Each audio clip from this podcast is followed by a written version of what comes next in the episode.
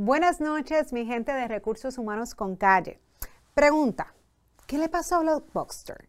¿Ustedes recuerdan allá donde iban y rentaban películas, videos? A lo mejor hay gente que me veo, que me escucha, que no sabe lo que es Blockbuster, pero no importa, no te despegues porque la historia nos enseña a no repetir los mismos errores. Y siempre agradeciendo al bufete Exija SBGB porque si asesoría legal necesitan, comuníquense con ellos al 787-300-3200. Exija SBGB, bufete de asesoría legal. No se retiren a ver cuáles son esas nuevas carreras que vienen por ahí y qué realmente le pasó a Blockbuster. Y mira, Netflix está por ahí también. Unas cositas que les quiero decir. Esto es Recursos Humanos con Calle.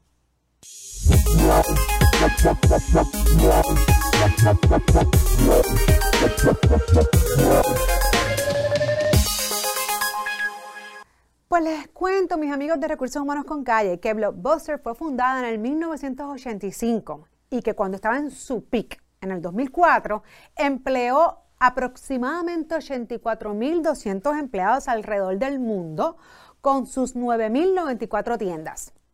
No obstante, siendo un poco intransigente con este tema digital, Blockbuster se fue a la bancarrota en el 2010.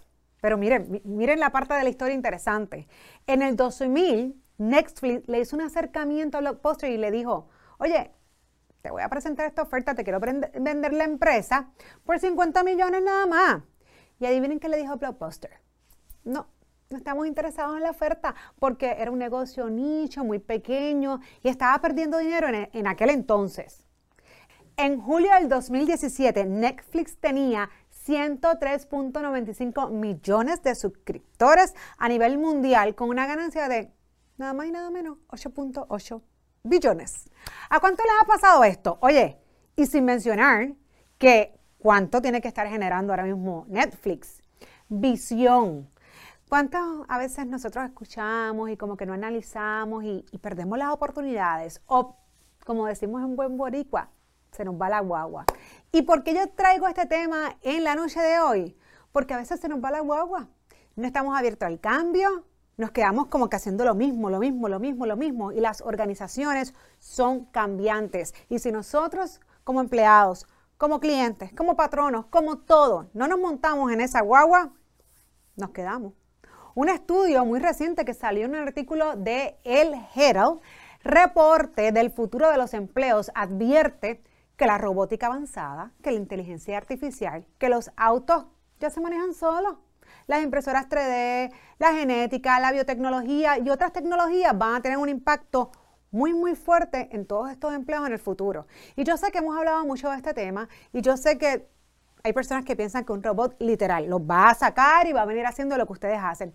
No tanto así, no tengamos miedo. No se trata de que el robot viene a hacer lo que yo hago, se trata de cómo yo me voy a capacitar para entonces poder que, que no me pase como le pasó a Blockbuster, montarme en la ola del Netflix y no quedarme en el Blockbuster. Así que yo creo que mejor analogía que esa no la hay. Definitivamente esto va a afectar a los trabajadores en los países industrializados y en desarrollo por igual, al menos que esos países se modernicen sus sistemas educativos y aquí hay una gran responsabilidad de nosotros como empleados, como individuos, educarnos y mantenernos al día, ¿no? Mantenernos en la vanguardia.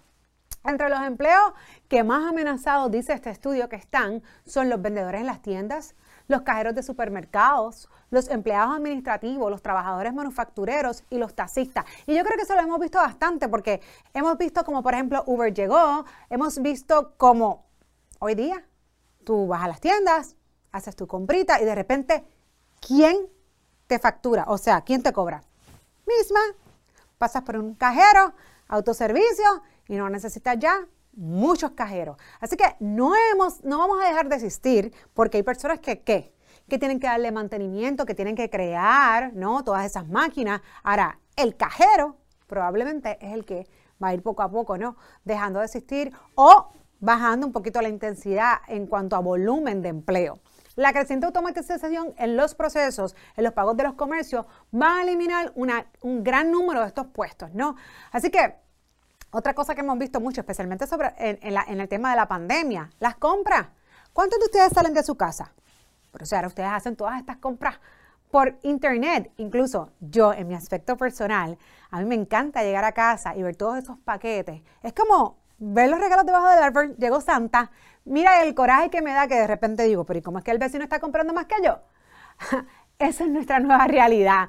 Yo no soy fiel creyente de que todo esto va a venir y nos va a desplazar, pero sí soy creyente de que nos tenemos que actualizar, evolucionar, movernos con los tiempos y buscar esas características que van a describir los nuevos ambientes laborales. Así que simplemente no nos asustemos, sino vamos a conocer cuáles son las necesidades y en base a eso prepararnos. Esto es Recursos Humanos con Calle. Bye.